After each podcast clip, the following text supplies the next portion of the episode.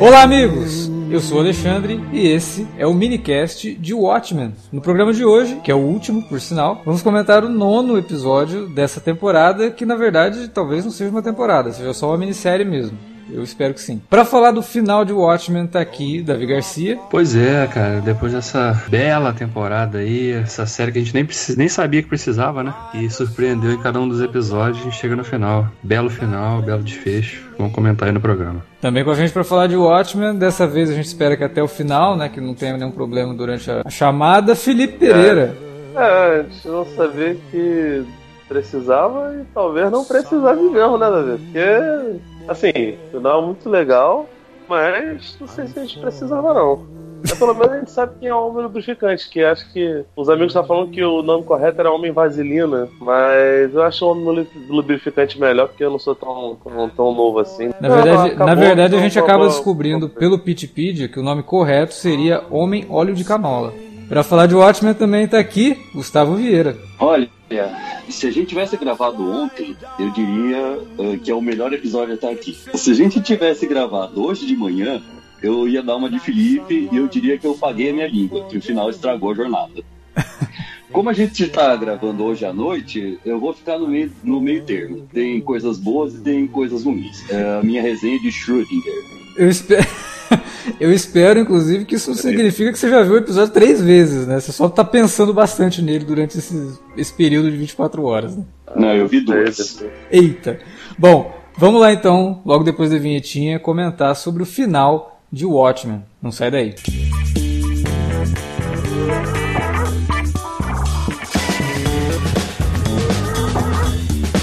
Agora ficou mais fácil ajudar o Cine Alerta a manter o conteúdo no ar e a produzir mais podcasts. Além do padrim.com.br barra cinealerta, onde você pode escolher um valor e contribuir mensalmente e ainda participar de um grupo secreto no Facebook para ter acesso antecipado aos programas, você também pode nos ajudar toda vez que for comprar aquele livro, filme, quadrinho ou o que mais você estiver precisando. É só entrar em cinealerta.com.br/ofertas e conferir uma lista sempre atualizada das melhores ofertas disponíveis na Amazon e em vários outros sites. Você também pode encontrar produtos relacionados aos temas dos podcasts e o melhor, qualquer compra feita a partir de um link que você abriu no nosso site já garante uma ajuda pra gente. Ajude o Cinealerta a continuar produzindo esse conteúdo que você gosta. padrim.com.br barra Cinealerta ou faça suas compras a partir de cinealerta.com.br barra ofertas. Fique agora com o podcast.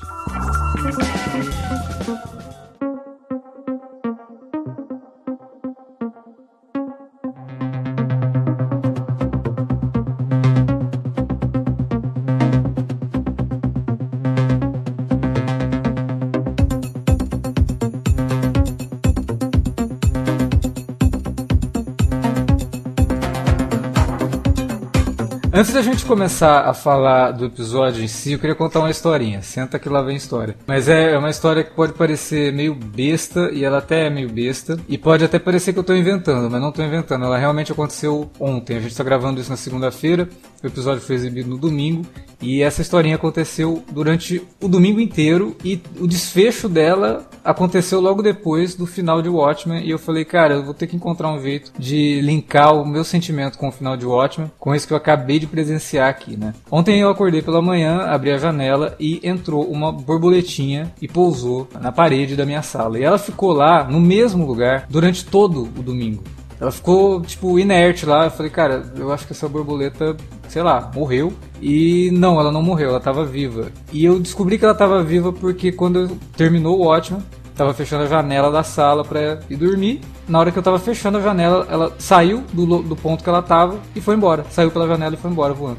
Falei, pô, pois é, isso daqui é quase uma metáfora sobre como que a gente assiste certas coisas, né? Como que a gente às vezes fica esperando um significado para alguma coisa e esse significado às vezes não existe. Por mais que a gente tente buscar algum significado ali, a reflexão sobre esse significado durante a jornada que a gente teve talvez seja mais gratificante do que o, o significado em si, se é que existe algum significado nisso. Contei essa história porque, para muita gente que passaria por isso, sei lá, poderia ver a borboletinha como uma visita inesperada de algo místico que abençoou minha casa pelo domingo todo e quando eu estava finalizando o dia foi embora, sabe? Então as pessoas gostam de dar significados para certas coisas, mesmo que essas coisas não tenham esse significado e isso depende muito da bagagem que cada pessoa tem, de crenças e tudo mais. O Watchmen, eu acho que brinca um pouco com isso com o final de temporada. A questão de você ter uma jornada satisfatória e essa jornada poder ser vivenciada, ela talvez não precise de ter um final, um grande evento, um plot twist ou vários plot twists ou situações apoteóticas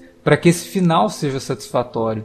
Né? Talvez os finais satisfatórios, e para mim, esse final da borboletinha voando, ele foi satisfatório. Não porque eu achava que existia algum significado místico nisso, mas porque eu vivenciei algo extremamente bobo, singelo, pequeno, mas que é curioso, né? Foi um fato muito curioso, assim, tipo, um domingo você abre a janela, entra um bicho na tua casa, fica lá quieto o dia inteiro, e quando você está indo dormir, ele simplesmente vai embora, no momento que você está fechando a janela. É um desfecho ok, é um desfecho é, tão interessante quanto eu passando pela sala e observando que a borboletinha estava ali, inerte, né? Sabe-se lá fazendo o quê. E o final de Watchmen, para mim, para mim, ele trouxe muito disso, assim. Ele ele foi extremamente satisfatório, por mais que algumas coisas ali tenham me incomodado. A gente até comentou semana passada que não seria um final que traria algo, um embate grandioso, nem nada disso. Ele até tenta trazer um embate, ele até tenta trazer um momento grandioso, mas ele é um final muito mais interessante pela análise que ele faz justamente disso que eu acabei de comentar, que é a questão da jornada.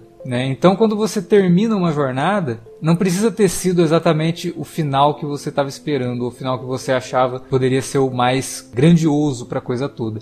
Mas foi o final mais coerente. Né? Foi o final que a série talvez precisasse para poder encerrar as discussões que ela inicia. E em termos de discussões, eu acho que ela encerra muito bem, é, principalmente relacionadas ao Dr. Manhattan, e aí depois mais para frente comenta um pouco do Manhattan. Foi um final que realmente, cara, não, não tem aquela, aquele peso do final do Twin Peaks, por exemplo. É, é, também não precisou de ser apoteótico nem nada e faz muito jus a toda a jornada que a gente teve na terceira temporada. Mas eu acho que é um final digno, um final justo, que responde muita coisa de forma até um tanto gratuita, mas que também deixa espaço para reflexões e para pensamentos envolvendo os personagens. E foi isso que eu mais admirei no final, assim, porque realmente não era algo focado nos eventos, nos acontecimentos, nem nada disso, e sim nas mudanças que alguns eventos que aconteceram durante a temporada trouxeram para personagens e como que esses personagens vão utilizar isso daqui para frente, e principalmente a Angela, né?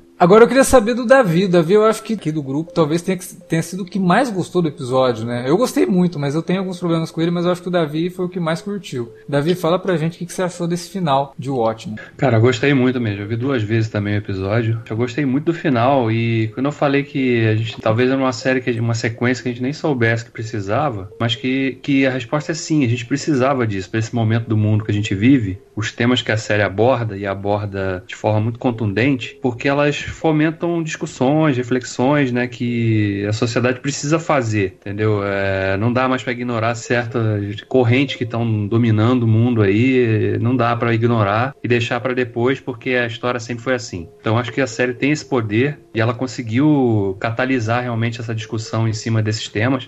Claro, estão falando para o público americano, mas tem muito tema ali que reverbera no resto do mundo. Né? A questão do racismo, ela está em todo lugar. Não, você vê, tá falando diferentes... para o público americano, mas o Kine, ele precisa se esconder atrás de uma máscara e precisa ser todo sorrateiro e agir como um vilão para dizer as coisas que ele diz. E as coisas que ele diz ali são coisas que a gente vê de forma corriqueira pessoas falando sem o menor pudor, né? Então, de certa Exatamente. forma, o Watchmen é até otimista, né? Porque os grandes vilões de Watchmen precisam se esconder. Os grandes vilões é. da atualidade, eles falam essas barbaridades sem qualquer tipo de papas na língua e acham que, nossa, se você falar contra mim, você está acabando com a minha liberdade de expressão, de dizer que não, é, eu não tem, devo nada a esse tem povo. Apoio, tem apoio político, tem apoio pois é, tudo. Pois é, é, é bizarro. Não é que ele acha que tem que a liberdade de expressão dele é, é violada por Abel ser. É que ele tem total certeza e ele tem todos os poderes, às vezes poderes plenos, para exercer esse tipo de bizarrice, cara.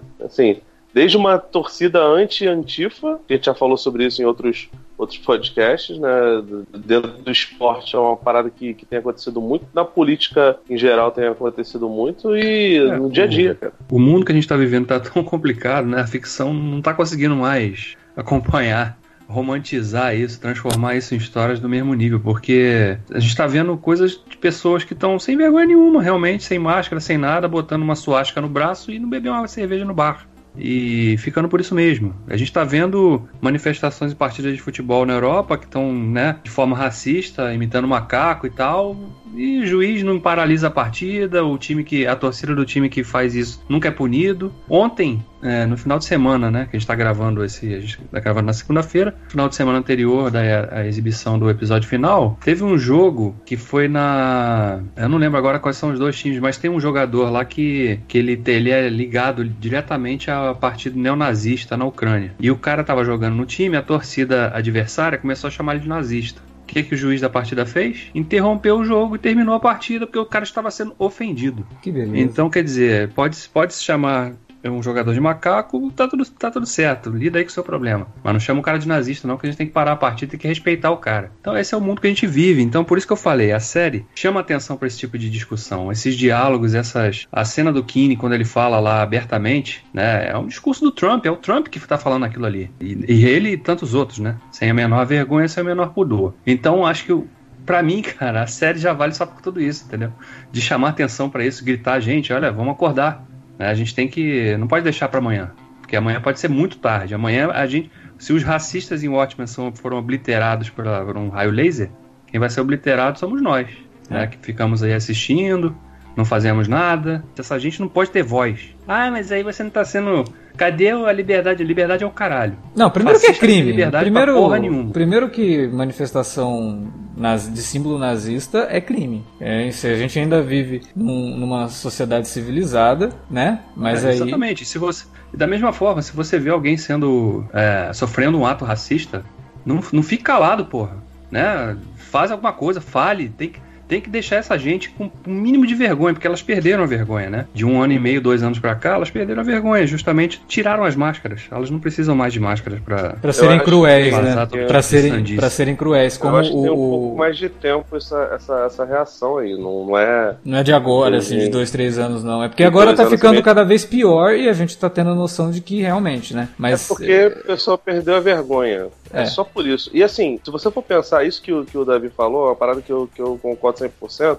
e assim, se você for pensar de maneira bem egoísta, de ah, só vou defender os meus e não sei o que, cara, relaxa, porque a partir do momento, ah, eu sou branco, não, não vou ficar me preocupando com racismo, porque, não, de contas eu nunca vou sofrer isso. Relaxa, cara, porque uma hora, todo mundo faz parte de, se não for exatamente de uma minoria, faz parte pelo menos de, de algum grupo que é facilmente perseguido. E se eles estão perseguindo negros agora, daqui a pouco eles vão perseguir você, pode ficar tranquilo. É, é. Essa, essa gente covarde não adianta, cara cara. Eles só vão só, só vão sossegar se você for totalmente dizimado. Né? E, enfim, a gente, é, a gente é brasileiro, né? A gente é latino. É, Nem, é. o, o Bacurau tem uma cena muito boa sobre, sobre isso, porque vocês chegaram a ver o personagem da, da Karine Telles do, do, de, um, de um outro agora, a Tota não lembro, ele chega e fala: Vocês são amigos das pessoas que vocês mataram? Os, os residentes de Bacurau. Ele fala assim, não, não, nós somos do, do, do sul, é. uma região muito rica que tem. Que tem Descendentes é, europeus e tal. Tem, colônias americanas, a, a, a, colônias alemães, italianas, somos mais, mais como vocês. Aí eles olham pra eles e falam assim, não, vocês não são nem brancos. É. O, o nariz protuberante da Karine Telles entregava, vocês não são nem brancos, vocês são no máximo latinos. Latino bonitão? Voltando pro cara, é, mas você não é branco. É isso, gente. Vocês não são. Vocês não são brancos, vocês não são americanos, não, cara. É. São, vocês são latinos, são brasileiros, são cubanos, porto-riquenhos, eles acham que a nossa capital é Buenos Aires. E, e, tem uma discussão muito boa, né, nisso tudo, que é o que o White fala, né? A questão de, da, da máscara faz com que as pessoas sejam cruéis, né? Justo por conta dessa falta de identificação e que aí depois rebate lá no discurso do King, né? Quando ele vai explicar o começo do plano dele, que era toda a questão de fazer os, os policiais usarem máscaras para que aí as máscaras passassem a se confundir, né? Você não saber exatamente onde que terminava a lei e onde que começava a perseguição. E isso é uma coisa que você vê de novo, o Watchmen está falando de algo que é inerente à nossa realidade, mas na nossa realidade, os policiais não precisam usar máscaras para atuarem de forma cruel. E a gente está falando isso uma semana e meia depois de um massacre, né, que aconteceu num baile funk em São Paulo. Então, a visão de Watchmen de mundo é realmente colocar essas discussões de um ponto de vista, como eu falei é, quando o Davi começou, otimista.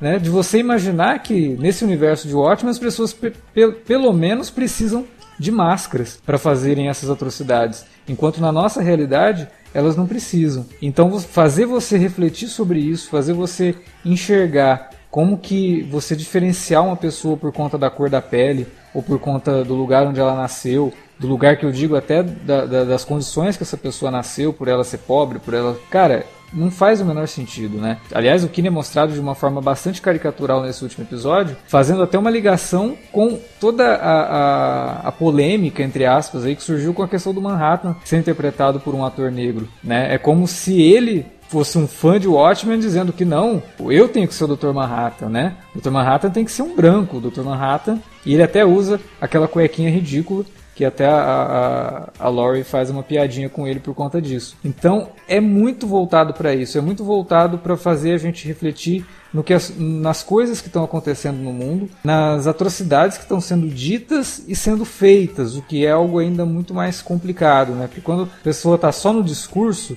e não tem ninguém apoiando tudo isso, a gente até entende, mas quando as, o discurso passa a se tornar ação, aí as coisas começam a ficar realmente muito preocupantes, é, ao ponto da gente ver também aqui no Brasil movimento integralista ressurgindo né, e sendo noticiado aí em grandes jornais. Então é realmente um momento muito perigoso, muito conturbado na geopolítica e o Watchmen vem para discutir sobre isso, mas também para discutir as coisas que tornam a gente seres humanos. Nós, como seres humanos, somos falhos. Né? Ninguém está exigindo a perfeição, ninguém está exigindo que as pessoas do nada se tornem extremamente iluminadas e deixem de ser preconceituosas ou deixem de ser complicado, não deixem de ser filhas da, filhas da puta, sabe? O ser humano é um ser filha da puta por natureza. Só que a gente precisa parar para pensar, a gente precisa parar para entender o outro lado e a gente precisa parar para se autoanalisar. E a partir dessa autoanálise, não custa nada tentar se engrandecer um pouquinho. Que, de novo, é tá muito dentro da discussão do Dr. Manhattan que a série propõe aqui. Eu vi muita gente falando que a série compreende o Dr. Manhattan de uma forma diferente do que o quadrinho compreendia. E eu até entendo esse tipo de reação. Só que não se pode simplesmente analisar baseado no cenário da HQ, que é algo que se passou há 30 anos. Dr. Manhattan, por mais que a percepção de tempo dele seja diferente, ele estava vivenciando coisas diferentes também na passagem dele pela lua de Júpiter, né, por Europa. Então a questão do Dr. Manhattan é muito voltada para isso, é muito voltada para o sentido de como que uma pessoa, um ser extremamente poderoso, que sabe o que vai acontecer com ele, sabe qual é o destino dele, por que, que ele não impede? Né? Por que, que ele não faz nada para parar com isso? A resposta é simples. Porque o Manhattan, durante todo, tudo que a gente via na HQ, ele lutava ao máximo para não se entregar totalmente àquela frieza que todo mundo achava que ele tinha. Todo mundo acusava ele de ter, inclusive o próprio comediante. A luta do Manhattan é muito para tentar sentir alguma coisa. Tudo que ele faz, ele está tentando sentir alguma coisa. E a série expande isso. A série expande isso de uma forma muito poética, muito bonita, de colocar que o Manhattan ele precisa se tornar um ser humano primariamente para poder finalmente sentir algo, né? ter alguma surpresa na vida. E quando ele deixa de ter surpresa, que é quando ele retoma os poderes, ele continua aberto a aceitar o destino que ele enxergou para ele. Por dois motivos. Ele quer viver esse destino, ele quer vivenciar isso, ele não quer simplesmente saber que ele pode de uma hora para outra dizer não, eu vou parar por aqui. Ele não é esse personagem. Ele é um personagem extremamente passivo. Ele não é um personagem é, que age tanto assim. Ele quer ver as coisas acontecendo. Ele quer analisar as coisas. Em segundo lugar, sim, ele estava querendo morrer. É algo que nada faz a pessoa ser mais humana do que ela morrer. E ele chegou no ponto de que ele realmente, é, eu não tenho mais o que fazer. As, as oportunidades que ele teve de fazer alguma coisa, ele deixou passar. Né? E até a questão que ele depois fala, né? não, não dá para deixar que uma pessoa que está buscando o poder de um Deus tenha esse poder, porque quem está buscando isso por melhores que sejam as intenções, não vai fazer bom uso desse poder, né? E é por isso que, em teoria, ele deixou os poderes dele para alguém que ele, entre aspas, também treinou, né? E que ele explicou como funcionava e que vivenciou com ele certas coisas para poder entender muito do que é o poder do Manhattan e do que poderia fazer com o poder do Manhattan. Além de tudo, de uma pessoa que vivenciou também outro que vivenciou a vida de outra pessoa, no caso o Will, Reeves. A personagem, a Angela, ela é uma personagem extremamente complexa, porque a gente não tem só a origem da Sister Knight, a Sister Knight é um pedaço da origem da Doutora Manhattan, que pode acontecer logo depois é, daquela cena dela colocando o pé na água. Se ela andou na água, ela é a Doutora Manhattan. Se ela afundou, realmente não tinha nada no ovo. Mas eu acredito realmente que ela acaba se tornando a Doutora Manhattan, porque tudo leva a crer este, esse desfecho. Ela precisou vivenciar o que outro passou para poder fazer parte da, da história de origem de um outro personagem, que é ela evoluída. Né? Para ela evoluir, ela precisou passar por muita coisa, ela passou por uma jornada de outro, né? que é muito parecido com o que o Manhattan faz para poder chegar à conclusão de que chegou a hora dele morrer. Ele vivencia a jornada de outro personagem, que é o Cal. Né? Ele precisa se tornar outra pessoa para poder entender o que é ser humano. E quando ele entende o que é ser humano, o desfecho mais lógico disso é a morte. E acho que tem muito uma coisa que essa sequência de Watchmen trouxe também, é de mostrar a natureza trágica do, do Manhattan, né? Porque mesmo sendo o ser mais poderoso do universo, ele estava preso às escolhas que do, do, tempo, né? Porque como ele vivenciava tudo ao mesmo tempo, já, ele sabia o que, que não adiantava fazer porque aquilo já tinha acontecido. É, para ele então já tinha você tá, você você ao mesmo tempo você tem o poder de alterar os rumos da humanidade, você também não tem, porque você não fez aquilo. Você não ia fazer, não ia, né, não, nada que você alterasse é. ali ia, ia, fazer diferença. Então, entra toda na questão, lógico, filosófica da discussão do, da, da natureza dele, né, do, da, até onde vai esse poder infinito, na verdade é muito finito, né? Porque o cara ele tá preso nesse looping, né? Essa espécie de looping, né? Tudo, tudo ao mesmo tempo, vendo tudo ao mesmo tempo, experimentando tudo ao mesmo tempo, sendo feliz e triste, fracassado e super bem sucedido em tudo, né? E sempre fazendo coisas que os outros pedem no final das contas, né? É. Até o Lindelof é. destacou isso numa, numa entrevista que ele deu para Rolling Stone, falando dessa questão, né? Porque desde garoto o John é um é alguém que faz alguma coisa que alguém pede para ele fazer. E a série também mostrou isso, né? Naquele encontro que ele tem com o um casal, né? Faz aí agora alguma coisa bem bonita pra gente, né? O pai dele queria que ele fosse relojoeiro, depois que ele estudasse isso. Então tem toda essa, essa sequência, essa cadeia de, sequ... de, de, de sequências na vida dele, e mesmo quando ele se transforma, ele não tem liberdade para fazer as coisas. Porque quando ele tá lá, ele é o super soldado dos Estados Unidos e o presidente fala: ah, vai lá terminar a guerra do Vietnã para mim. Aí ele vai lá. Né? Então, e com isso, a natureza trágica do, da ocupação americana num país que, que acaba sendo é, anexado ao território americano. Em função disso, toda a questão da do, dominação de uma cultura, né? De, de, uma cultura sobre outra. Foi até um ponto que eu achei que podia ter sido mais discutido nessa temporada, né? A gente viu uns pedaços disso, mas acabou não indo muito adiante. Mas também tá, tá, tá ligado à natureza do Manhattan. Todas as escolhas que ele fez, todas as ações que ele teve, provocaram esse tipo de coisa. Né? Então o cara enxerga um momento em que a fallibilidade é o melhor caminho para ele. Eu prefiro deixar de existir. Que pelo menos não tem que ficar é vivenciando todas essas frustrações ao mesmo tempo. A perfeição, é, no é... caso dele, que, que acabou usufruindo disso muito tempo, se torna algo tedioso, né, cara? E você fica, poxa, é, não, é só isso mesmo que tem. É, exatamente. É, pessoal fica falando aí sobre pegar esporte como exemplo. Tô acompanhando agora mais basquete que futebol. Afinal de contas, o meu time foi bem e Pra quem não sabe, Flamengo não é time, Flamengo é seleção, time é o Vasco da Gama. Mas assim, é, a NBA tem uma parada muito doida de ser uma liga que os times não são exatamente times, eles são franquias, né? São sócios. Então, assim, são 30 equipes e as 30 equipes elas têm que ter suas, suas finanças bem saneadas. Se você vai mal no ano, você tem chance de no ano seguinte escolher as melhores opções de jogadores novatos, sabe?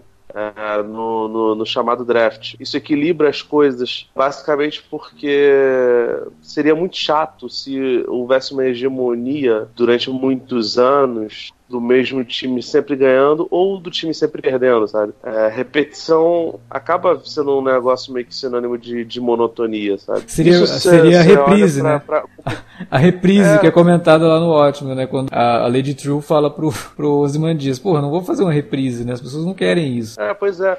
Isso é doido porque se você for ver o, a ideia do Lindelof de continuar a história, de ser uma continuação propriamente dita, é muito pródiga, né? Uhum. Porque você não tá repetindo a, o, o que o Alan Moore e o David Gibbons fizeram, ao mesmo tempo tá, tá sendo bem reverencial a tudo que eles, que eles fizeram e tá contando sua própria versão nesse mundo, né? É bem legal que tenha sido feito assim. É, era muito perigoso. Eu, eu, sinceramente, até agora, mesmo terminando de ver e tendo gostado do que o Lindelof fez, não sei se essa seria a coisa ideal. Mas acabo voltando a estaca zero, já que eles fizeram, que bom que não fizeram uma adaptação dos quadrinhos, sabe? De, de, dos tomos, como o Zack, Zack Snyder tentou fazer e fez de maneira assim muito muito atrapalhado, né? Gustavo até reviu esses dias o filme do Snyder, porque, sei lá, ele, acho que ele tava. A vida tava muito boa, né, Gustavo? Queria sofrer um pouco. É, não sei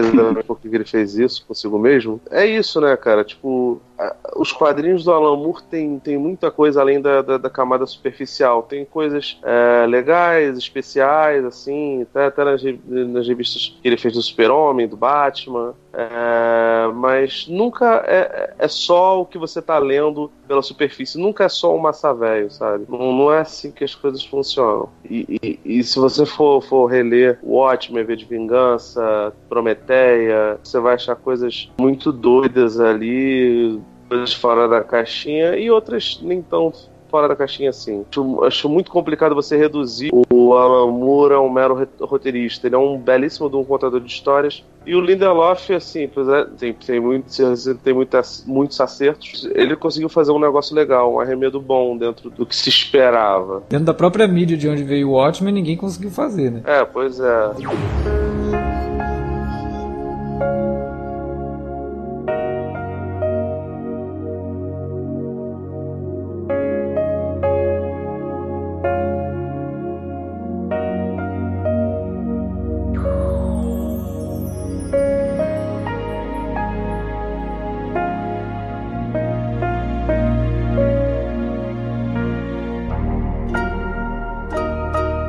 E você, Gustavo?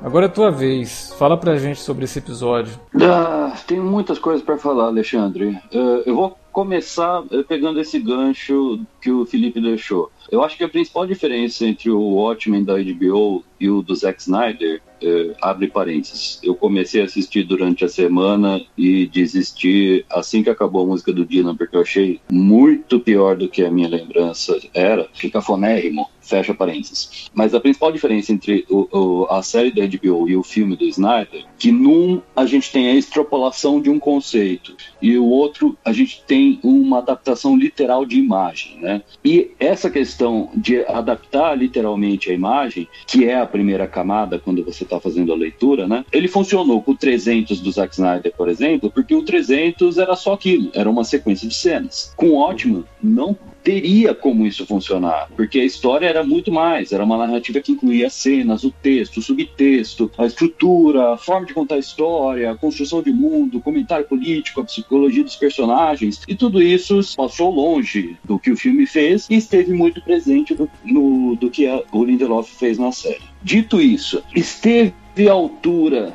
de Watchmen? A série esteve à altura de Watchmen nos quadrinhos? A minha resposta é não.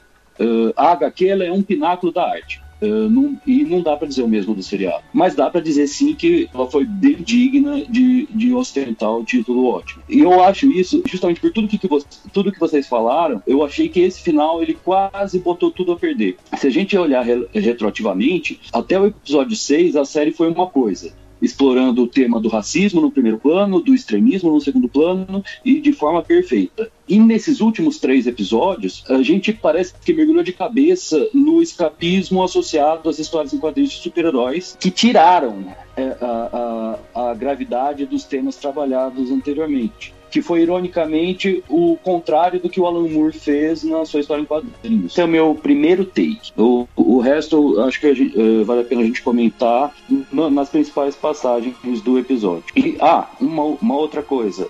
Eu, eu, concordo muito com essa leitura do Davi sobre uh, o Dr. Manhattan. Na minha leitura, uh, ele não é um ser que prevê o futuro. Uh, ele está sempre vivenciando um eterno presente. Por isso, ele não tem como mudar as ações. Não é que ele descobre o que vai acontecer e pode tentar fazer diferente. Quando ele descobre que uma coisa vai acontecer, é porque ele está é, é, igual a gente. Ele está vivendo aquilo. Não, não, dá mais tempo de dar um rewind e, e tentar de novo. É, não, e tem a questão de. Ele tem a noção de que aquilo vai acontecer, que aquilo vai realmente acontecer, quer vivenciar aquilo, ele quer ver aquilo acontecer de verdade, não simplesmente ter aquela noção que ele tem que vai acontecer. É um, é um, é um negócio bem complexo, assim. Você imaginar que uma pessoa conseguiu passar pelo tempo que ele passou com esse tipo de, de percepção da realidade e não enlouqueceu, né? É realmente uhum. bem interessante, né? É uma das coisas que faz o Dr. Manhattan ou, ser um personagem. Ou enlouqueceu completamente, né, cara? Sei, eu acho que não, acho que ele não enlouqueceu, não. Acho que ele talvez fosse o cara mais lúcido ali é, de toda de todos os personagens ali, talvez ele fosse o mais lúcido. Muito por conta de, das minha... opções que ele faz, assim. Na minha imaginação, uh, ele realmente era o mais lúcido, mas eu vou deixar isso pra gente comentar no final. Que tal a gente falar do, do, um pouco do plot? A gente descobriu que a Lady Trio realmente era a mente por trás de tudo, né? Sim. Como a gente tinha e... feito na primeira teoria. E filha dos Imandias, como a gente... Como, como a gente falaram também. Como eu falei, porque como o Felipe falou. Isso, como, Fili como o Felipe concordou comigo, é realmente. Pois é. Outra coisa que a gente descobriu é que a cavalaria ela realmente estava sendo usada sem saber, né? Mas uh, uh, eu não sei se com vocês aconteceu isso, mas comigo a narrativa ela deu tantas voltas nesses, em todos esses episódios que, mesmo tendo sido a minha primeira teoria, eu acabei surpreendido no final. é porque a gente não imaginava que fosse daquele jeito, né? Porque eles são usados para criar uma arma contra eles mesmos. Isso é maravilhoso. Acham que estão fazendo, então vamos salvar o país. E... Aí estão só cavando um buraco para cair. Não, é, é, mas não é. Né? Eu acho que é até uma questão é. de como que o ódio cega você é, e você prejudica a si mesmo, sabe? Tem um, uma leitura profunda nisso, assim. Não é só a questão de fazer por mera ignorância, não. É pelo ódio mesmo. Você faz um negócio achando que você está tá fazendo a coisa certa, movido pelo ódio, mas isso só vai te envenenar. É até uma coisa que a gente já tinha falado sobre, sobre isso por aqui, né? Na questão do Yoda, né? O Yoda, né? O ódio leva ao sofrimento, o sofrimento leva ao, lado negro aquela coisa toda. Então, é, tem aquela conversa do Will Reeves com a Angela, inclusive tem muito disso, né? Ela reverbera um pouco essa coisa do, do Jedi, né? A questão da máscara e tal. Exatamente, né? que, pô, a máscara. A pessoa age por ódio, mas na verdade o, o que causa aquele ódio é o medo dessa pessoa de dialogar com o diferente, né? De, de, de, ver o mundo sob outra perspectiva. E aí ele abraça aquilo, ele transforma aquilo no ódio, que se, que se reflete em ações totalmente absurdas, né? De, de violência, e seja moral ou física mesmo, né? E a sétima cavalaria, ela, ela, representa um pouco disso, né? Eles entendem é. errado uma mensagem, eles transformam em herói um, um, um, personagem que é uma figura, no fim das contas, abjeta e abraçam aquela representatividade da máscara dele como se fossem realmente, né? Nossa, olha, somos os, os cavaleiros que vamos salvar os rumos do, da nossa sociedade, né? Mas na verdade eram só peões ali no, no grande jogo. Parece até que é a vida real, né? E ainda tem uma ótima sacada de mostrar os supremacistas brancos sendo usados como massa de manobra para dar mais poder para os super ricos, né? E a Lady True, que por mais que tivesse ali a sua boa intenção, e realmente ela tinha boas intenções ali. Só que como o, o, o tanto os Imandias quanto o Dr. Manhattan destacam, o poder que ela estava buscando só indicava que ela não saberia usar esse poder. Né? Ela acabaria fazendo um uso dele, que por mais que ela também achasse que estava fazendo a coisa certa, ela faria pelo medo e pelo ódio, né? Então, é, tanto um lado quanto o outro ali estavam sendo movidos pela famosa pilha errada. Não tem como algo de bom sair de, de uma coisa tão é, é, baseada em coisas que a pessoa sofreu. Né? Então, assim, é, é, e de novo, aquela questão do ciclo. Se ela tem esse ódio, é porque ela passou por muita coisa e essas coisas todas que ela passou e que o povo dela passou, no caso, o povo do Vietnã, também movidos pelo medo e pelo ódio por conta do outro lado, no caso, os Estados Unidos. Então, esse momento do episódio e essa discussão que ele deixa, eu acho que vale bastante como desfecho para tudo que a gente viu até aqui. O meu problema com o episódio é aquilo que eu comentei no começo. Ele tinha muita coisa para resolver e ele já começa resolvendo tudo na base da exposição, de novo, e de ter que dizer tudo que precisa em 60 minutos, sabe? Então já começa mostrando a origem da Lady True, aí depois vai explicar o plano da sétima cavalaria, e aí personagens como a Lori, o Looking Glass, a Angela, eles só ficam observando tudo aquilo.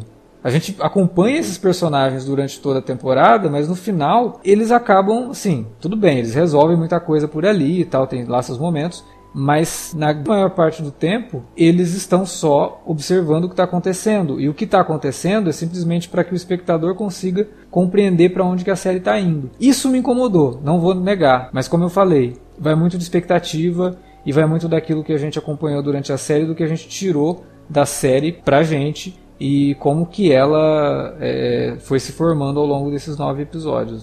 Sabe que eu acho que tem um pouco disso aí, essa questão de querer responder, amarrar tudo? Uhum. Eu acho que é um pouco do trauma até do Lindelof mesmo, com, com essa de ser acusado de, né, ah, lançar um monte de perguntas, não responder um monte, deixar um monte de coisa em aberto. Aqui, eu acho que ele, ele e a equipe de roteiristas, claro, né, tentaram ao máximo amarrar todas as pontas. São poucas, se a gente for parar para analisar, são poucas as coisas que a série não respondeu ou deixou no ar, uhum. né?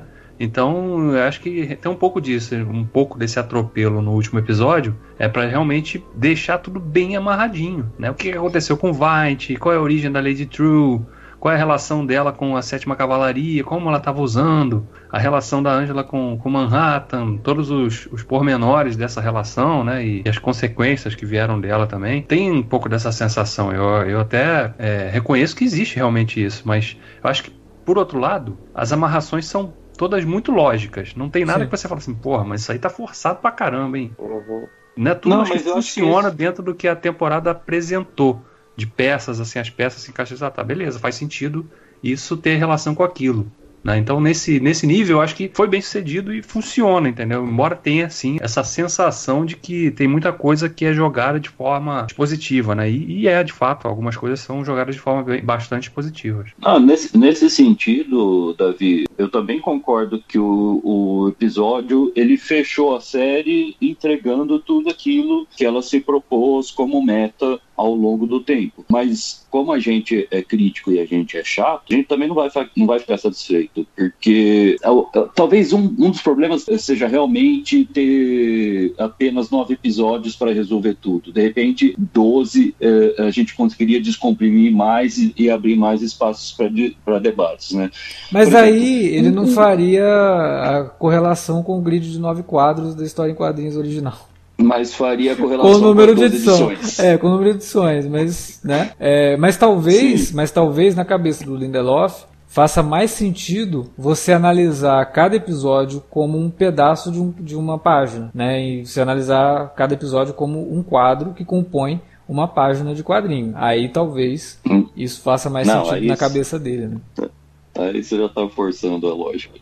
uh, uma coisa que me deixou chateado com esse final foi justamente essa questão uh, de pintar a, a Lady Trio como um arquétipo da cientista louca, arqui-inimiga, né? Eu acho que isso tirou uh, um pouco do peso da questão racial que estava sendo discutida nos, nos primeiros seis episódios, né? E, e, eu acho que cabe também um questionamento que ninguém, nenhum personagem se fez dentro da série, né? Será que a, a Trio superpoderosa seria algo realmente desastroso apenas pela filosofia de que o poder absoluto corrompe absolutamente? Claro que tem exemplos empíricos de que isso é quase que uma verdade absoluta, mas será que ela é realmente uma verdade absoluta? É, mas eu acho Essa que aí cabe, aí cabe a discussão se a pessoa busca um poder nesse nível, por melhores que sejam não, as intenções, é pro... boa coisa não vai sair isso é pro... Isso é proposto pelo Adrian White. É, é, exatamente. Ele não age, ele não age porque ele é altruísta, não vou fazer uma coisa para impedir que um mal maior ocorra. Não, é porque ele queria ser o poderoso. Ele não admitia que alguém pudesse é, sobrepujá-lo, né? Tanto que ele coloca uma, um adversário é, memorável, né? Admirável. Sim. Ele bota lá, que era uma coisa que ele sempre buscava, né? Então ele, ele não admitia aquilo. É. Então, dane-se, é a minha filha, mas ela não pode ter esse poder, ela não pode ser melhor ah, do não, que. Não, é que tá, mas ela não é filha dele. Ela, ela não é filha dele. Assim, ela tem o mesmo sangue, mas ele se inclusive quando ele descobre o fato dela, dela ter é, como sangue com ele, ele se sente violado, porque de fato ela, que para mim é a maior questão em relação à de truque pra, e abre até uma discussão maior é, de que no final das contas, assim, o pessoal da sétima cavalaria e a de True talvez não tivessem tantas diferenças assim. A diferença era, era basicamente pela, pela questão de novo da questão da, da, da, pilha errada e do preparo, né? O, a sétima cavalaria acaba entrando numa pilha errada, muito mais evidente do que a Lady True. E a Lady True, no final das contas, subestima as capacidades que o pai dela tem. A mãe da, da Lady True manipulou o Ozymandias, né? Foi, roubou o esperma dele, e a gente percebe, pra mim é até mais triste que o Ozymandias ele é virgem. Quer dizer, virgem não. Talvez ele tenha feito com, com outros caras, mas ele nunca se deitou com uma mulher, pelo menos pelo que ele fala, né? É, ele Ou, foi, foi bem específico. Não, ele foi bem específico, né? E, e de fato, ele, o Ozymandias sempre teve uma, uma obsessão muito grande com, com o Alexandre, né? Então faz uhum. todo Comigo? sentido que ele, que ele. Isso, você mesmo. É, faz todo sentido que ele seja desse jeito. Cara, a questão é, o, a sétima cavalaria, tal qual qualquer racista, tem a, a pachorra de acreditar ser superior a alguém por conta de uma questão genética, por conta de cor, por conta de tom de pele, por conta de, de, de algum motivo mesquinho, né? Uhum. E a Lady True, de certa forma, não teve escolha né, de nascer, afinal de contas, como, como diria. Sim. Agora não lembro se é o pavilhão, se é o pavilhão 9 ou facção central. Tem música que fala que não escolheu eu não pedi para nascer. Ela não pediu para nascer. Foi fruto de uma experiência da mãe dela, mas ela faz questão de retribuir o favor da mãe dela pro bem e pro mal, principalmente pro mal, clonando a mãe. O Vaidet fica impressionado quando ele olha a, a filha da. Caraca, ele olhou, olhou pra galera assim, realmente clonou sua mãe. Tipo, é porque a gente já sabia daquilo naquele momento, então, tipo assim, fica uma parada meio, meio desnecessária narrativamente falando. Mas é muito impressionante o peso que, que o Jeremy Irons coloca ali, tipo assim, meu Deus do céu, não basta você é, ser uma, uma escrota assim, total, você precisa fazer isso, precisava fazer isso. E, cara, e no final das contas, a, a Lady True, ela se considera ela tem uma, uma arrogância muito grande de achar que, tal qual o pai dela, que ela, que ela tem alguma responsabilidade messiânica, sabe? Que ela pode passar por cima de tudo. Ela chama o pai dela e ela, ela subestima a capacidade dos Imandias, da polícia e de todo mundo ali, porque simplesmente ela é a filha do cara mais inteligente do mundo, provavelmente a pessoa mais inteligente do mundo, sabe? É. Porque ela consegue. É, alcançar o objetivo dela de montar aquela maquininha lá da putaria. E, e assim, no final das contas, é isso, é só arrogância de achar que ela é um sangue azul, porque ela tem o mesmo sangue que, que o Osmandias. Então, no final das contas, ela não é tão diferente do que é a sétima cavalaria. É, é. óbvio que assim, né, não vou nem colocar em questão aqui que, que, que a sétima cavalaria apela para um, um negócio que é secular, milenar e horroroso, que é o racismo. É. Uhum. Assim como qualquer outro, outro preconceito, é um negócio que é completamente sem defesa. Mas a arrogância dela é, é inferior mesmo assim, sabe? É impressionante como isso, de certa forma, conversa com uma outra. com, com outro secto de estudo é, que está sendo muito perseguido hoje, que é o nosso querido Paulo Freire, que é chamado por, por, por muita gente como, como uma pessoa fútil, quando jamais foi. E a frase dele, acho que a gente até citou isso aqui no, no, no, não sei se no podcast do Ótimo, mas já estamos aqui em outras, outras é, vezes no, no Cine Alerta. Que a educação, quando ela não é libertadora, faz o oprimido querer ser o opressor. Né? A lei de truque tem, tem origem vietnamita, que é de um povo que foi sofreu com o imperialismo, por ela não ter tido uma educação libertadora, por ela ter sido criada sempre com aquele ressentimento, quer se tornar exatamente o, o imperialista, né? Quer, quer, uhum. quer estar por cima da, da carne seca, se não escravizando outros povos, pelo menos achando que outros povos uh, devem alguma coisa a ele. E a mensagem final de Watchmen, até com o destino que o Vaidet tem no final, que a Laurie e o Looking Glass uh, preparam para ele, é de que no mundo real heroísmos não existe. Não existe truísmos, não existe altruísmo. Você tem que pagar pelo, pelo, pelo que você fez. Ah, nossa, mas aqui eu fiz um mal menor. Ah, eu matei uma galera em Nova York, não sei o que. Ok. Você faz, fez parte da engrenagem. Mas assim, se você conseguiu ser não maniqueísta ao ponto de é, vou chorar aqui a morte das pessoas em Nova York, mas vou comemorar que o mundo vai continuar, você tem que ser não maniqueísta o suficiente para perceber que não dá para você viver sua vida de luxo e você é um humano normal ah, fiquei preso em Júpiter, não sei o que, é uma prisão glamourizada tal. Cara, é completamente diferente de você ir lá pra Bangu 1 e dar uma sofrida, sabe? Tem que dar uma Ele quis ir pra lua de Júpiter.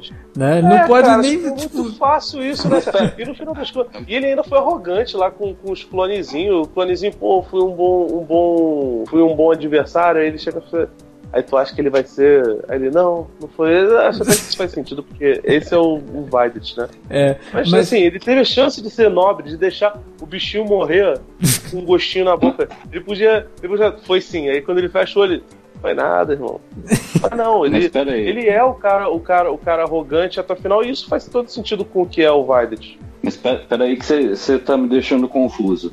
É, em que momento da série que a gente viu que a Lady Trio tinha todo esse ressentimento é, com essa questão do, de, de, de, imperialismo, etc e tal? Eu, eu não tive essa leitura. A gente teve, a gente comentou isso aqui. Tem no próprio Wikipedia, né? Toda a questão de que ela realmente acredita que o, que o, o, o Vietnã nem deveria ter sido acoplado aos Estados Unidos, mas ela não apoia a violência, nem nada disso. Mas ela tem sim. sim. E, e, mais do que Não, isso, ela... mais do que essa visão dela, o Felipe falou uma coisa que é a chave para a gente entender a Lady True. Se ela fosse realmente uma boa pessoa, ela não teria aquele ímpeto todo de fazer tudo que ela faz e fazer tudo que ela faz para ter o Ozymandias ali só para ver o que ela fez sabe? Só para mostrar para ele que ela conseguiu. Concordo. Isso é uma pessoa ela, que tem é uma boa índole. Ela, ela, ela, é uma pessoa desprezível. Ela, ela é egoísta, uma pessoa arrogante. Isso não, não, não tô botando em questão. Agora, pelo que a gente viu na série e na própria Wikipedia, uh, eu não vejo como botar ela como um, um outro extremo da, da sétima cavalaria. Uh, não, não botando ela como outro extremo da, da sétima cavalaria. Tô falando que ela como, como fruto do, de um país que, que foi dominado, foi reduzido né, a um estado, tem um ressentimento dos, dos Estados Unidos, tem um ressentimento natural, assim como a Ângela também tem. A Angela, ela, ela, é, ela, tem uma origem aí totalmente estadunidense, mas ela fica meio sentida ali em alguns momentos por, por ter sofrido o que sofreu no, no, no, no Vietnã e pelo, pelo, modo como as coisas foram para lá. Eu não disse que ela é, é o inverso da, da Sétima Cavalaria. Eu falei que ela não, não tem tantas diferenças com a Sétima Cavalaria, porque no final das contas ela também se sente superior por uma questão sanguínea e que é completamente injustificada. Porque até hum. o Ozymandias, que é o sujeito mais inteligente do mundo, foi preso por um artimanha do Looking Glass e da Laurie. Tá? Nem, o, nem o, o, o Ozymandias é, é isso daí. E ela se acha superior inclusive ao pai. Mas eu não acho que ela, ela tem esse complexo de superioridade é, baseada no sangue. Eu acho que ela tem esse complexo de, de, superioridade baseado na própria inteligência, no conhecimento empírico de que ela vê que ela está realmente muito acima da média. Mas a inteligência Mas, o, dela é o resultado do legado chegar... dos Mandias. Pois é, ela, ela, ela sabe hum... disso, ela percebe isso. Ela não é do legado do 12 dias, né, gente? Eu, tem muito tanto, que ele, tanto que ele discute, a primeira né? coisa que ele. A primeira coisa que, ela fala, que ele fala quando ela revela a filha dele, quando vai lá pedir a grana para ele, não sei o quê, é: Olha, você sabia que eu, eu nasci rico, eu dei toda a minha fortuna, aquela velha história que tem nos quadrinhos, é. Dei toda a minha fortuna e consegui ficar trilhardário mais ainda do que, do que, do que tinha feito, tá ligado? Tipo assim, ela quer fazer uma ligação com o pai e ela seria perfeitamente capaz de ter dinheiro para sozinha, inclusive, para fazer aquilo ali, mas ela quer envolver o pai numa uma questão de vingança, para provar para ela mesma e para o pai que ela é maior que o pai. O fato Não dela acho. convidar ele para poder fazer isso, pô, é total isso, Gustavo. Então, assim, no final das contas, ela, ela se considera superior entre outras coisas, por ter o sangue dele, mas ela quer mostrar pro pai que, olha, você pavimentou até aqui. Você pode ter certeza que eu vou conseguir níveis mais altos do, do, do que os seus. E no final das contas, ela foi enrolada por uma artimanha do, das lulinhas lá, né? É, uhum. Que jamais foram coisas letais, sacou?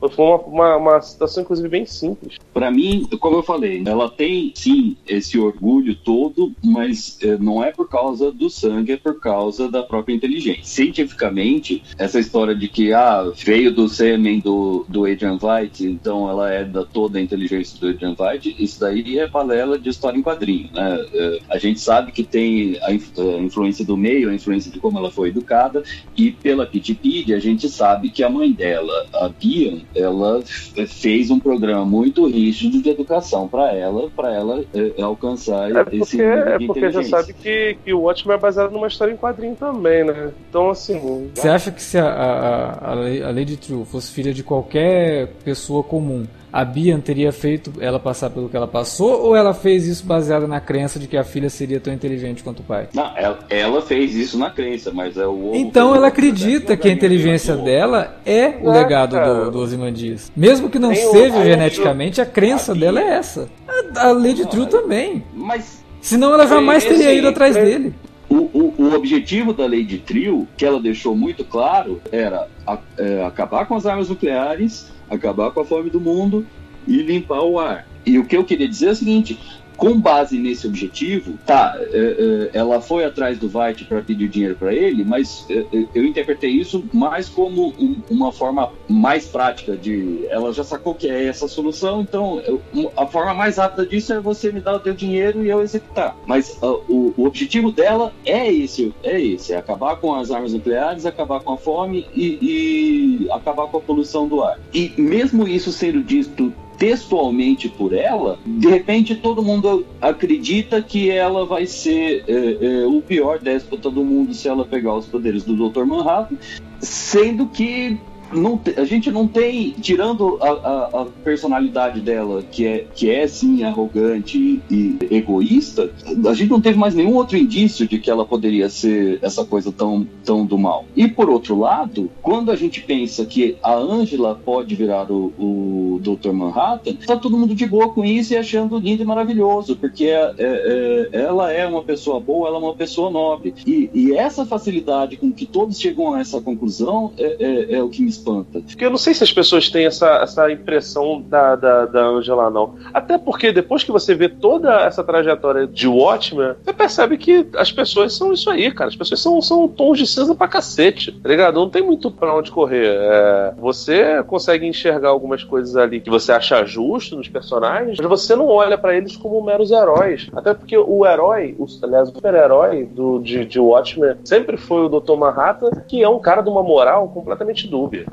Se você for pensar em, em especialmente em questão de, de quadrinhos, né, dos Estados Unidos são feitos pelos americanos, a ideia do, do, do americano é, é, família, tradição e propriedade, né? É. O, o, herói americano ele seria o sujeito que, que teria essas coisas para si. E o, o Dr. Manhattan estava longe disso, ele não tinha propriedade, né? Tudo bem que ele construía as coisas que ele queria de qualquer forma, é, mas ele não era um cara de família e não era um cara de tradição, ele era, aliás, o sujeito da, da total ruptura, né? Ele é um pouco do que é o, o super-homem, mas ele não é o super-homem na moral. E aí eu tô falando do super-homem não o, o, da, da era de pré-era de ouro lá do, do Jerry Siegel e Joe Shuster, mas o super-homem da era de prata, sabe? O que a gente considera hoje como o escoteirão. O Manhattan não era isso, então não sei se as pessoas olhavam pra Angela é, desse jeito, entendeu? É óbvio que tem gente que tem expectativas, né? A minha mãe, minha mãe viu o episódio comigo, ela, quando acabou, ela, ah, vai ter mais episódio não? Ela foi, não. Pô, queria tanto ver ela azulzinha, tá ligado? A preocupação da minha mãe era ver ela azul. que é uma preocupação. É porque ela não acompanhou, ela não leu os quadrinhos, ela não sabe qual é, tá ligado? E, de novo, né, se a gente for pensar no, no, no final das contas, a gente pode também discutir no sexo dos anjos. Porque a gente Sim. não sabe se tinha o poder do Manhattan no ovo, e a gente não. Se tinha o poder do Manhattan no ovo, talvez ele tivesse aprontado uma armadilha para se tentarem tirar meus poderes, não vão conseguir. Porque o meu receptáculo, na verdade, está tá lá do outro lado. Sabe? Talvez ele tivesse um, um, um anti-malware ali que toda aquela coisa que o Ozymandias fez para pedir a filha, ou sei lá, a menina que compartilhava o, o, código genético dele, não precisava ser feito, não precisasse ser feito, tá ligado? Até porque a gente não. viu anteriormente o que aconteceu com, com o, o, senador lá da sunga preta lá, que é, que é quase o Ayrton no BBB, só que em vez de sunga branca, sunga preta. Deu errado, né? Podia dar errado ali também. Tudo bem que a Lady True chegou e falou: ah, você faltou faltou vocês limparem a energia, né, gente? Porra, física básica. O Manhattan era um cara onisciente. Ele É, podia. não, não era exatamente não vira- onisciente. Esse é, uma- é um erro comum quando se fala do Manhattan. Não era onisciente, não. Os poderes dele estão mais envolvidos com a coisa da- do, do- do tempo do que com a, a consciência. Mas É, é, tempo e espaço. É, pois é. No caso da, da- desse- dessa questão do ovo, a resposta mais lógica é que sim. Era tudo um plano para Angela se tornar o Manhattan mesmo. E até envolvia o próprio Will. Né? E ele deixa, dá pistas de que ele já tinha combinado isso com o Manhattan lá atrás. A questão de quebrar os ovos para fazer o omelete, aquela coisa toda, que é o que faz ela entender que ela tinha que ter é, pego o ovo e tal. Leva tudo para isso, né?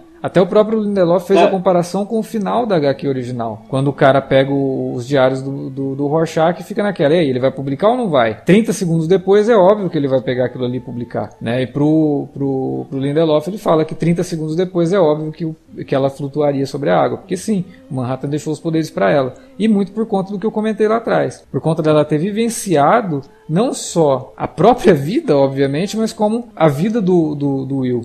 E o que fez o Will fazer o que ele fez, o que fez ele se tornar o que ele se tornou. Ela precisava vivenciar isso para que ela pudesse fazer aquilo que o Manhattan não fez. Como o Will fala, o Manhattan poderia ter feito muito mais, né? Deixa isso para ela fazer. A capacidade empática dela talvez é, tornasse ela uma candidata melhor do que o John Osterman. Claro, Os poderes do, do, do, do John Osterman, né? é exatamente. E aí fica a pergunta: ela ficou azulzinha? Eu acho que essa, essa última cena, eh, essa, esse é uma coisa que eu gostei nesse episódio final. Foi deixar a conclusão para a imaginação do espectador, assim como o Muriel Gibbons fizeram nos quadrinhos, né? Uhum. Posso dar a minha versão do final, do que acontece depois? Pode. Na minha imaginação, o ovo é só um ovo e a Ângela cai na água. É, é, parece engraçado, mas tem, tem aqui um. um- eu- você começou filosofando no começo, eu, eu vou filosofar agora com esse final. Para mim é uma lição de que o mundo não deve esperar por um salvador onipotente para mudá-lo, mas que todos nós somos apenas humanos e que cada um de nós deve assumir sua própria responsabilidade na construção do futuro que quer para si e para os seus, sem truques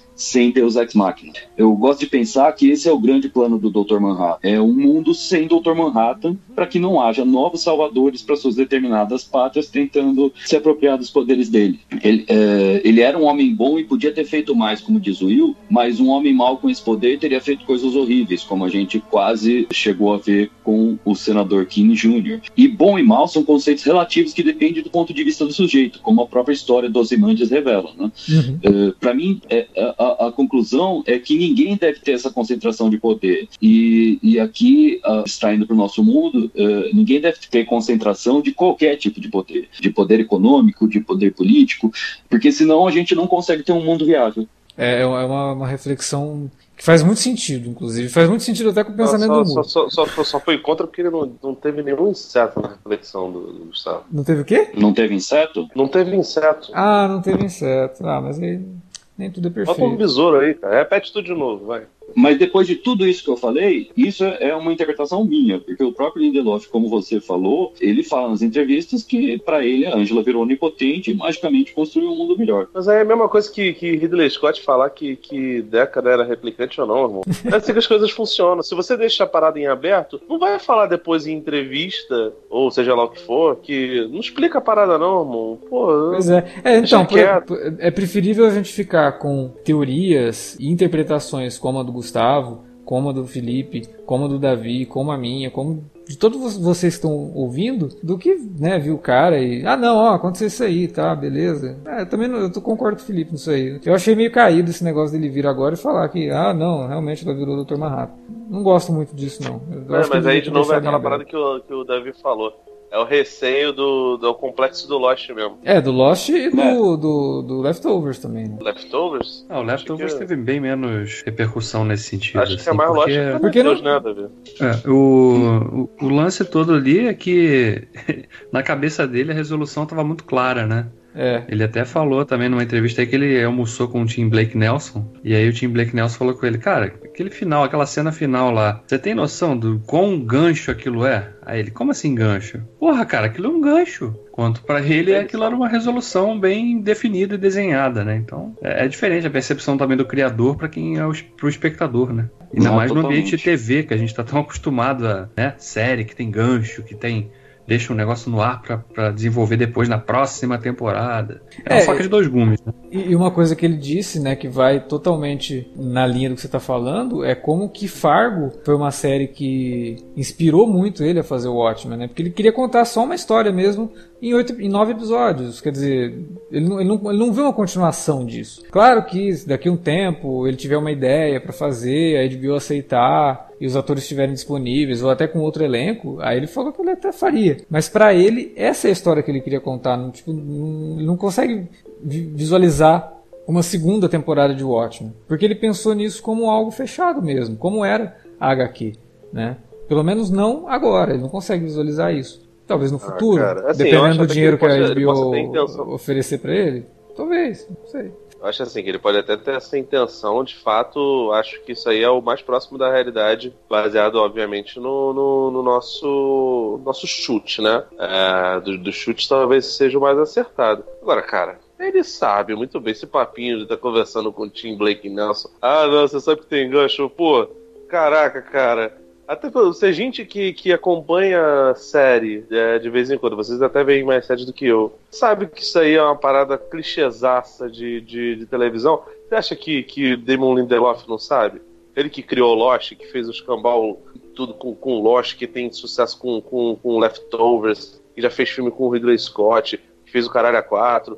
Ele Ah, sabe, cara, velho, que, que- que- Você acha que o David Lynch fez o final, gancho? o final de, de Twin Peaks agora esperando que aquilo fosse um gancho? Não, mas aí, mas velho, mas aí é o David Lynch que é um, um deus do, do, do, Sei do não, cinema. cara. Eu acho que se, se a gente, se a gente pensar dessa forma, a gente retira toda a qualidade dele como contador de histórias. Porque você tem que imaginar que Não, ele, como não, contador eu- de histórias, Eu também. não tô falando que ele tá fazendo isso, eu não tô falando que ele tá fazendo isso pra ter, ter gancho pra uma possível segunda temporada, não. Acredito plenamente que ele fez a coisa é, acreditando que aquilo ali é finito e tá bom. Mas, cara, grandes histórias que a gente viu abrem precedente pra ter coisa depois. O próprio Moore, ao chegar e colocar o Diário do Rorschach chegando na, na, na redação do jornal de direita, tá ligado? Ele jogou aquilo dali pra, pra mostrar que a história do, do quadrinho acaba aqui, mas a realidade é que a vida não acaba. Que em todo ci- ciclo de jornada, nenhuma vida acaba exatamente quando, quando acaba aquilo dali. Branca de Neve. Todo Do- final é um novo começo, né? sabe? Ah, não, eles foram felizes para sempre. Você acha que realmente não tiveram briga? Que a Branca de Neve e o Príncipe Branco de Neve não brigaram depois daquilo? Não tiveram coisas, não tiveram de sabores? Óbvio que tiveram. É, toda história tem, tem, tem isso e o cara pode contar uma boa história nisso daí. Agora, o Lindelof vir falar que não, não imaginei que poderia ter dois, não sei o que, pô, velho, é a balela, tá ligado? Ele sabe. Ah, tem, uma certa, tem uma certa dose de né, se va- valorizar o seu próprio passe também, né? E tal. Sim. E fora que. não, a- não, não acho que ele fez na intenção, não, Davi. Isso é só pra Não, ficar eu claro. acho que eu acho assim, até que o ambiente da TV tem muito disso, né? Os caras fazem, pô, de repente até o final dele era mais explícito. De repente o final dele era ela pisando na água e andando, ou pisando na água e afundando. Só que aí a HBO falou, pô, peraí, cara. Não, não. vamos, Né? Aí vamos deixar É. esse negócio assim em suspenso pra interpretação do, do, do espectador para ser uma coisa ou outra e lá na frente se a gente decidir levar adiante isso daí a gente pode retomar esse ponto né? É, pelo que, eu, pelo que eu li do que ele falou, realmente eles mostraram aquilo que eles queriam mostrar. É, até para fazer o eco com a HQ, com essa, com essa questão do diário do Rorschach na no último quadrinho. É, para deixar realmente para a imaginação de quem está tá acompanhando a história eh, decidir como é que vai ser o rumo dali para frente. Deu uma sacada muito boa que tava ali no. Como muitas coisas estavam na, bem na nossa frente ao longo da temporada toda, o lance da estátua do Vine, seu próprio Vine, ali no, Sim. Ah, no jardim da, da, da, já, já, Aquilo- já havíamos matado isso também, três podcasts Não, atrás. sim, mas a confirmação, né, de que de como que ele, como que aquilo, como ele virou uma estátua, né? É. Ah, mas Nossa, é Star Wars, aí é Império Contra-Ataca, carro bonito. e, e, e, outra coisa uh, que a gente ficou se, se, perguntando no final do episódio passado, né? E como era tão óbvio o, o a forma como a cavalaria descobriu do Cal. É, né? pois é porque. É porque a gente imaginou que o Manhattan tivesse evaporado, cara, não mandado ele para outro lugar. Pois é. mas eu, é. eu, curti, cara. Uma falha de segurança, boa. né? Não, mas é, é porque, cara, ele age por instinto, né? Então, tipo, sei lá, ele, ele mandou o cara pro último lugar que ele se lembrava, Gila Flats, né? Que foi onde ele foi criado. E foi assim, uma reação de, de, de, de reflexo. Instinto, né? de reflexo. Então, ok, né? A gente entende. Se, se, ele tivesse tomado consciência, ele teria explodido o cara, igual ele faz lá no, no quintal da é. casa dele. Mas naquele caso não, foi realmente por reflexo para salvar a Angela, ele teleportou o cara, né? Podia ter teleportado o cara para a Lua ou para Marte, mas não, mandou o cara, mandou o cara para Terra, né? Aí fudeu tudo, aí descobriram realmente que era por conta disso, né? Uma coisa que eu gostei também foi da própria jornada da Angela, eh, que ela começa como uma pessoa mascarada e violenta, se transforma numa pessoa que busca a verdade e ela termina como uma pessoa com compaixão, né? Trazendo o, o, o Will para casa dela e acolhendo ele. Achei isso bem legal. Não, e até essa questão de você dizer que ela, ela começa como uma pessoa violenta e tal, que faz realmente uso de armas uma das cenas-chave dela nesse episódio é colocar a arma no chão, né? É deixar a arma ali, se entregando para tentar dialogar com aquele povo. Então ela é uma personagem, ela é uma personagem que evolui. Ela evolui muito ao longo da temporada e por isso até que ela teria sido a escolha do, do, do Manhattan para ser a sua substituta, né? Né? E, e, tem dois momentos muito bonitos nesse episódio, né? É, o primeiro quando o Manhattan responde para Angela que não mandou ela embora no teleporte porque ele não queria estar sozinho no, no final, né? É, e aí a gente tem que e, de novo e... exaltar o trabalho do, do ator e dela, né? Dela a gente não precisa mais porque Sim. não é chovendo molhado. Mas esse esse Yaya, a, a, como é que é? Yaya Abdul é, Abdul Matin. Abdul Matin. Isso. Segundo. Segundo. Ele é ótimo. É muito não bom confunda, mesmo. Não confunda com o primeiro. E, e, vamos combinar, né? O cara tem que fazer uma cena daquela com uma carga dramática forte e emocional e o cara tá pintado de azul, pelado no Careca set. Né? pelado. É não, não é fácil. É um trabalho de, de, de, ator que realmente merece ser comentado e exaltado da melhor forma possível. E não do jeito que estavam comentando semana passada. É, e, a e a última fala dele também, eu achei o texto uma coisa linda. Ele me fez chorar, porque eu sou um, uma Maria Mole, né? é, quando ele fala que ele está revivendo todos os momentos que ele passou do lado dela de uma vez só. É. Putz, aquilo eu achei muito bonito, cara. Pô, aquilo ali foi o momento deconstante de Watchmen. É. Né, quando... Pois é, isso era uma das coisas que eu queria comentar, né? Que a gente esqueceu de falar no episódio passado sobre o link entre o episódio 8 e a constante do Lost, né? É. é que por acaso é um oitavo episódio também, né? É, é verdade. Pois é. É, eu sempre, eu, eu adoro, adoro o Constant do, do, do Lost, acho um dos melhores episódios de série é, dos últimos sei lá, 20 anos. Mas eu sempre fico com o pé atrás com esse episódio, porque Jornada nas Estrelas já tinha feito isso de uma forma muito mais interessante com o final de temporada de, da nova geração. Que é a maior inspiração para o The Constant. O próprio Lindelof já falou isso.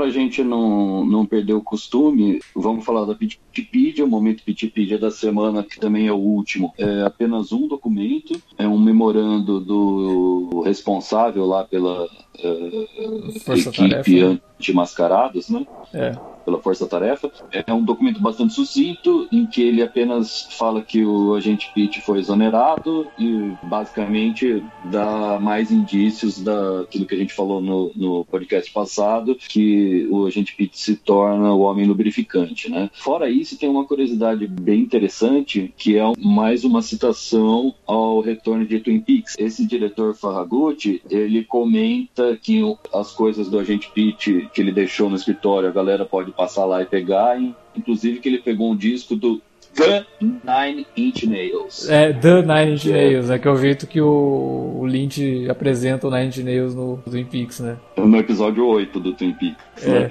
É, Cara, eu achei esse documento e aí- hilário, eu adorei esse documento. É, esse documento foi, foi- acho que foi o mais debochado, né? Ele- Cara, é muito louco esse Todos, documento, né? porque ele fala, porra, o cara ficava escrevendo uns, uns relatórios gigantes aqui, quem é que estava interessado na crítica que ele tinha pra fazer de série de TV? É, ele tem toda razão, né? Ele, Sim, pô. Ele, ele, inclusive, ele fala: daqui pra frente eu espero que todo mundo seja objetivo e, e sucinto, né? no- nos seus relatórios. Não quero mais essa palhaçada do Agente Pitt.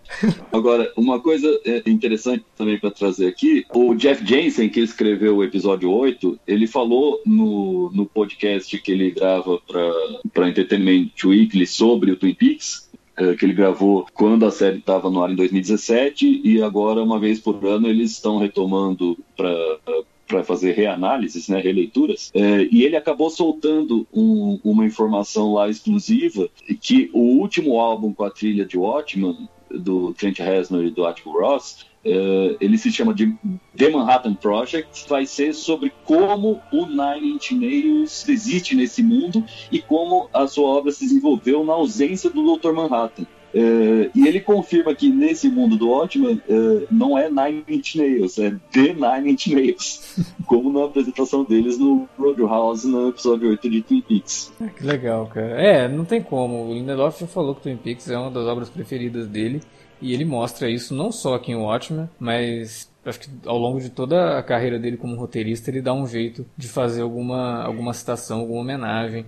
Ou usar Twin Peaks como referência simplesmente para poder contar uma história que ele quer contar. Deixa eu, deixa eu aproveitar só mais umas curiosidades rápidas. Não sei se vocês escutaram o podcast oficial eh, da, da HBO americana com o Lindelof. Tem duas informações lá que eu achei legais. Eh, uma, é ele conta sobre a história do elefante, que ele era para funcionar como uma espécie de um HD para estocar as memórias do Will e da Angela e de sabe-se lá mais quem, que a Lady Trio Que tinha inclusive você tinha comentado, né? Você tinha comentado isso quando a gente se pergunta do que diabo é o elefante. Você falou, ah, talvez tenha a ver com o lance do, do elefante ter memória, né? Passo de memória elefante. e tal. É, exatamente. E aí, é isso mesmo, é exatamente isso. É, outra coisa que eu achei interessante, lembra o roteiro que o Adrian Veidt escreve é, quando ele tá lá em Europa? Eu acho que é no primeiro episódio, Sim, ou sim. no segundo. O filho do, do. É, isso, é, é, ele, ele confirma também que esse roteiro, que é, não era na verdade a peça de teatro com origem do Manhattan, mas era, era o roteiro de toda a estada dele em Europa, incluindo o papel do Game Warden e os julgamentos. É, porque tudo é roteirizado, né? O lance da, da, da menina dar uma piscadela pra ele era um indício de que aquilo ali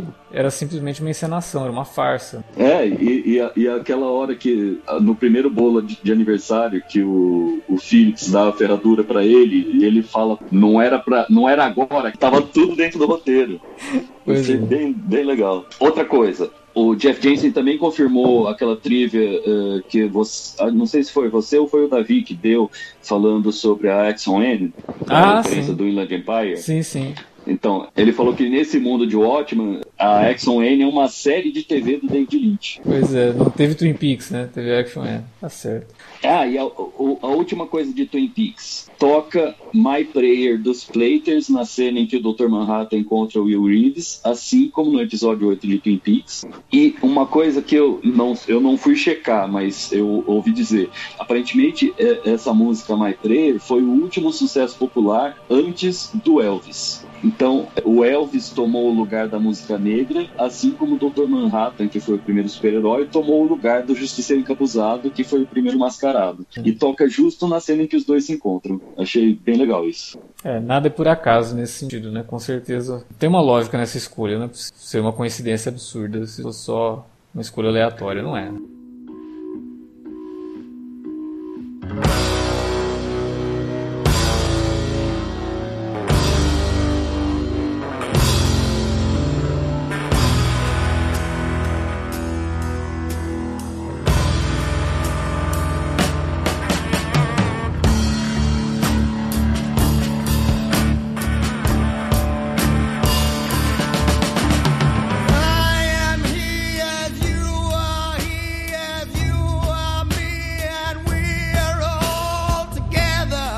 Bom, era isso que a gente tinha para falar sobre o Watchmen, nosso último minicast, que, de novo, agora já não posso nem chamar de podcast, porque esse daqui acho que virou um megacast, tá enorme, mas não tinha jeito, a gente tinha que falar bastante sobre o final da série, né? Agora a gente quer saber de você que ouviu, que acompanhou durante toda essa jornada aí o nosso podcast, do que, que você achou do final de Watchmen e o que, que você achou da série como um todo. Fala pra gente aí na área de comentários ou manda um e-mail para alertavermelho@cinealerta.com.br. Você também pode falar com a gente nas redes sociais, facebook.com.br cinealerta ou arroba cinealerta no Twitter. E queria agradecer a presença do Gustavo, que durante todos esses programas só não participou de um, né, esteve aqui com a gente para engrandecer ainda mais a discussão e trazer ótimas leituras do que os episódios estavam mostrando para a gente. Valeu, Gustavo, e a gente espera que você volte para outras oportunidades com podcasts. Agora, alerta vermelho, alerta de spoiler, né, que a gente grava mais, mais por aqui. A gente tem que é, marcar de gravar um aí para comentar outra coisa. A gente já comentou um de ótimo, agora a gente precisa falar de outra coisa. A gente pode fazer um podcast sobre o Hulk do Anguili. eu topo. Uh, obrigado, Alex, pela oportunidade. Eu curti bastante participar. Deu para tirar a teia de aranha da época que eu escrevia no Espinafrando. E é isso aí, fico à disposição. Convidando, estamos aí. Obrigado também, Davi, e obrigado, Felipe, por ter aturado. Valeu, cara. Obrigado aí você aí pela parceria aí nesses programas.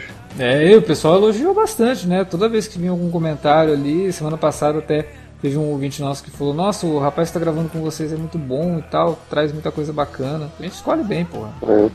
Que... Isso porque o pessoal nem viu ele sem camisa. Sem camisa e pintado de azul. isso, isso. Bom, então, pra não dizer que esse é o último podcast do ano, semana que vem tem o nosso alerta de spoilers sobre Star Wars. Sim, final da saga Skywalker. Tá bom, me engana que eu gosto. A gente volta semana que vem com um alerta de spoiler então de Ascensão Skywalker, filme que traz de volta o J.J. Abrams na direção e pretende finalizar essa história que começou lá em 77, só que eu tenho certeza que vai deixar um ganchinho também. Aí o pessoal vai perguntar para ele, ele vai falar: "Gancho? Como assim gancho? Eu?" Não, não. Tava conversando com o John Boyega, ele falou, pô, J.J. Abrams?